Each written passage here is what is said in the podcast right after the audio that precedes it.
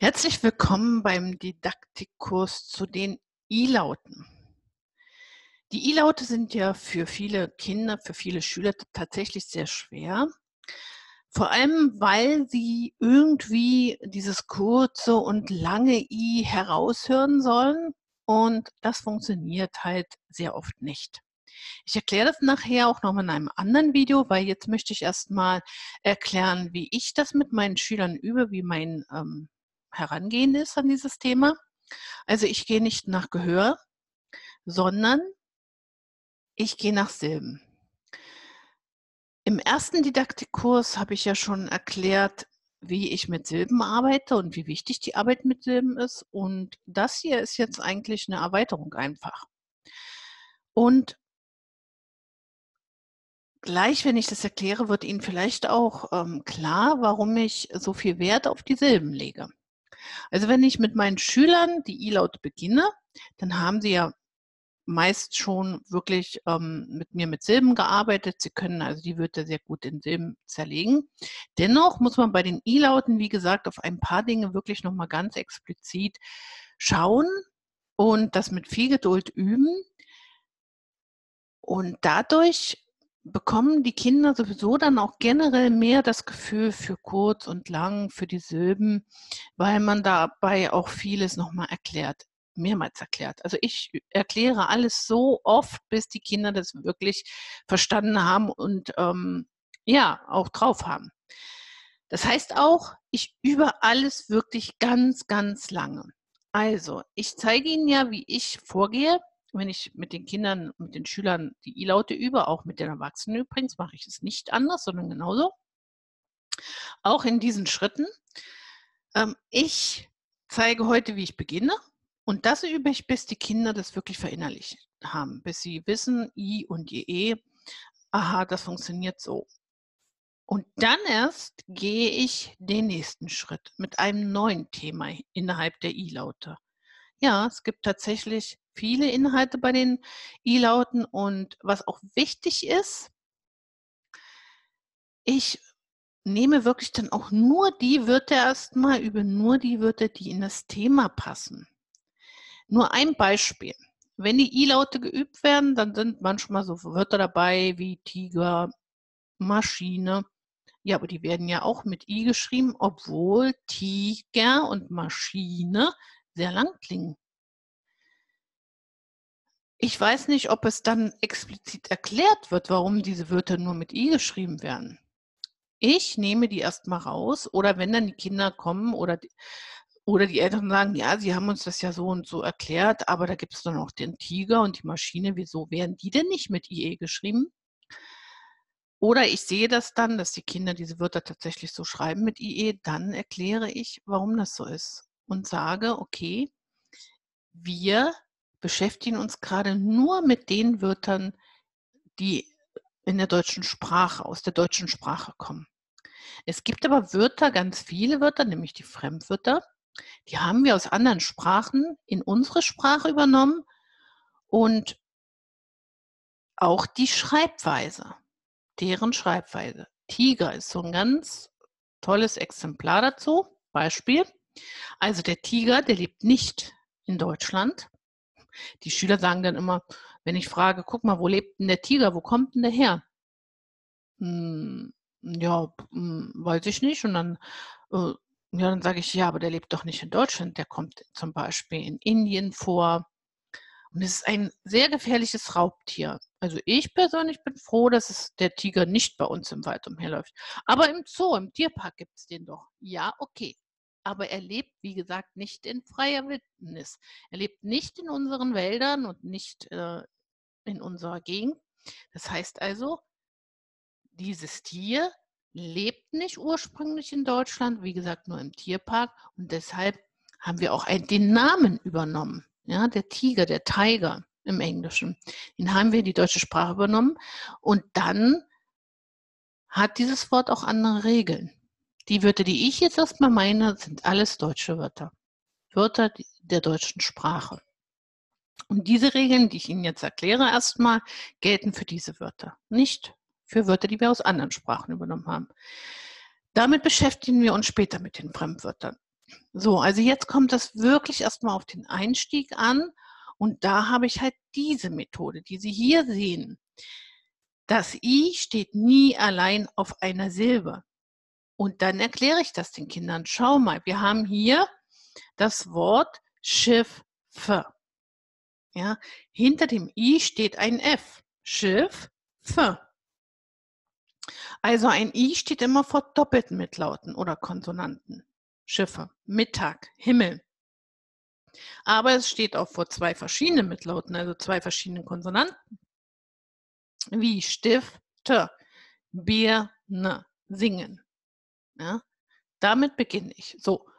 Und jetzt, ach so, das I steht nie allein auf einer Silbe. In meinen, ähm, auf, während meiner LRS-Kongresse, da gab es dann schon mal eine Frage, ja, das ist aber irgendwie, klingt so komisch, steht nie alleine auf der Silbe. Ähm, ja, natürlich kann man da auch sagen, das I steht ähm, auf äh, nie auf einer offenen Silbe, das steht immer, also wenn nur das I ist, dann ist das immer eine geschlossene Silbe.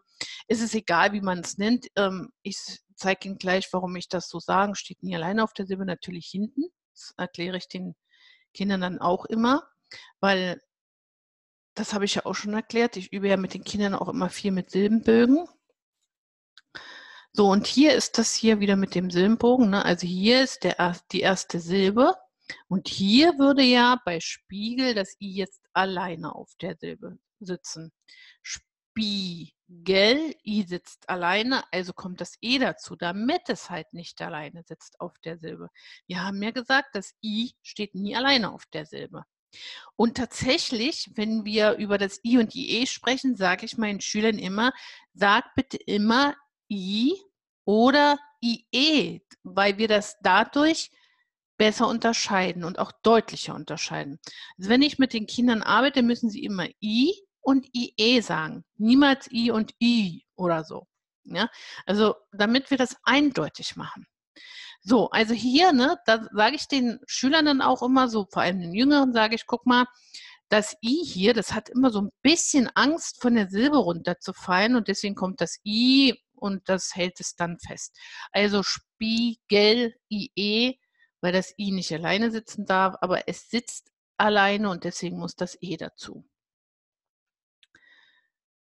So, und das wird dann natürlich gleich auch geübt. Also hier bei Stifte, ja, wir hören Stifte, A, Stifte, I, Himmel, nicht Hi, Mel. Also man kann das dann auch übertreiben. Ist es dann, ist es denn ein Himmel oder ist es ein Himmel? Dieses deutliche Sprechen und dieses deutliche Silben zerlegen, das ist am Anfang ganz, ganz wichtig, weil damit die Kinder diesen Unterschied auch deutlich hören. Sie liegen, nicht sie liegen. Ne? Sie liegen. Das Zimmer, die Briefe, nicht die Briefe.